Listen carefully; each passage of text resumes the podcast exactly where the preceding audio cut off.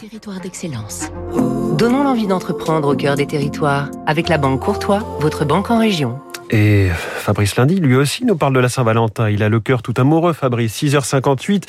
Et si vous offriez de délicieuses confiseries venant de cette jolie PME de Provence? Je vais vous faire saliver ce matin puisque je vous propose chocolat, amandes, noisettes pralinées, pâtes de fruits, des produits connus du Japon aux États-Unis, ceux de François Doucet, confiseur installé à Oraison, au nord de Manosque.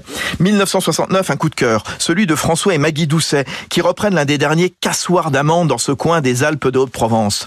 50 ans plus tard, la maison est devenue une référence internationale bâtie sur son savoir-faire et sur la qualité des matières premières. L'abricot orangé de Provence, la poire Williams des Hautes-Alpes, la pomme golden des Alpes, les amandes, bien sûr, le miel, tout vient des vergers de la région.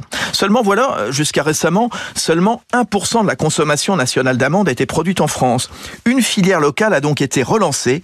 Ronan Outret, son DG. L'amande est une culture qui a été délaissée euh, au profit euh, donc d'oliviers ou de cerisiers. On n'arrivait plus à trouver les amandes nécessaires à notre production, ce qui fait qu'en partenariat avec euh, la Chambre d'agriculture et également d'autres confrères, on a pu, en lien avec les agriculteurs, replanter 1000 hectares au total dans la région pour à nouveau retrouver des volumes, de la qualité de production pour pouvoir l'intégrer dans les confiseries. Les premières amandes seront récoltées cette année. L'entreprise propose d'ailleurs à ses clients de parrainer des amandiers de Provence.